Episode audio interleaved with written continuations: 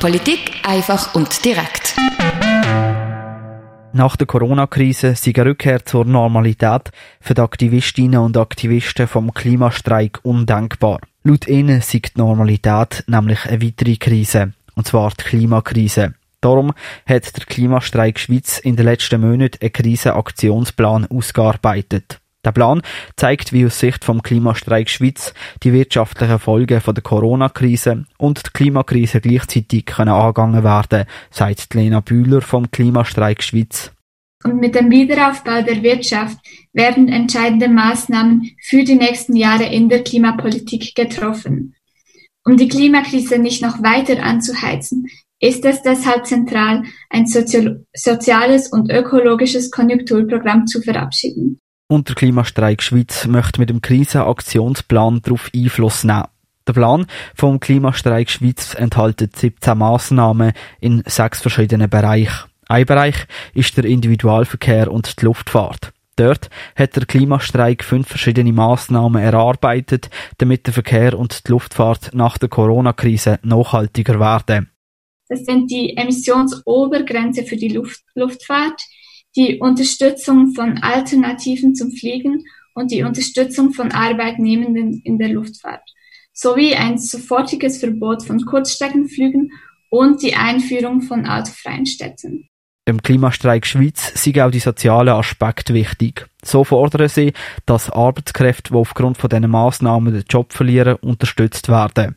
Um den ökologischen Wandel sozialverträglich zu gestalten, ist es folglich entscheidend, den Beschäftigten in der Luftfahrt Umschulung zu garantieren und finanzielle Hilfe zum vollen Ausgleich der ihnen entgangenen Gehälter zu leisten. So schreibt der Klimastreik Schweiz im Krisenaktionsplan. Weitere Massnahmen aus dem Krisenaktionsplan sind die Förderung von öffentlichen Verkehrsmitteln und dem Velofahren, Arbeitszeitverkürzungen etc. Insgesamt enthält der Plan 17 Massnahmen. Der ganze Plan ist die Woche an alle Stände und Nationalrätinnen und Räte geschickt worden. Die Hoffnung dahinter sieht, dass der Plan in der Sommersession nächste Woche behandelt wird. Der SVP-Nationalrat Thomas Döckgurten haltet nicht viel von dem Krisenaktionsplan. Ich denke, unsere grösste Sorge wird im Moment sein, dass jeder seine Arbeitsstelle noch hat, dass jeder ein Einkommen hat und dass wir unsere Wirtschaft wieder in Gang bringen können. Ich glaube nicht, dass das so für die zusätzlichen Hürden und Beschränkungen und staatlichen Eingriffe braucht, die der Plan vorsieht. Ich halte das eher für hinderlich. Im Thomas Deckgurten sei aber bewusst, dass die Wirtschaft nachhaltiger muss gestaltet werden. Doch laut ihm braucht es dafür keine Eingriffe vom Staat. Ja, zum Beispiel, dass äh, Leute weniger reisen, dass man mehr, wieder mehr Ferien macht in der Schweiz selber, dass man wieder lokalere Produkte schätzt ist, äh, ist, ähm, äh, wird, wird die Krise überdauern und wird sich halten und durchsetzen, aber für das braucht es einen Plan nicht. Anderer Meinung ist der Fraktionspräsident der Grünen im Nationalrat, der Balthasar Glättli. Er hat nicht das Gefühl, dass die Sachen, also weniger Reisen, das Kaufen von lokalen Produkten etc. bleiben werden.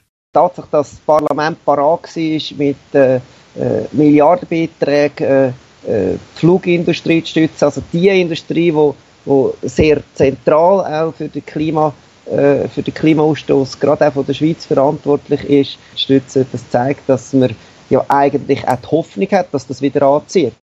Der Balthasar Glättli setzt sich mit seiner Fraktion dafür ein, dass der Krisenaktionsplan in der Sommersession beachtet wird. Zum Beispiel bei der Debatte ums CO2-Gesetz. Die Sommersession ist vom 2. bis zum 19. Juni. Für Radio X, der Luca Frabotta.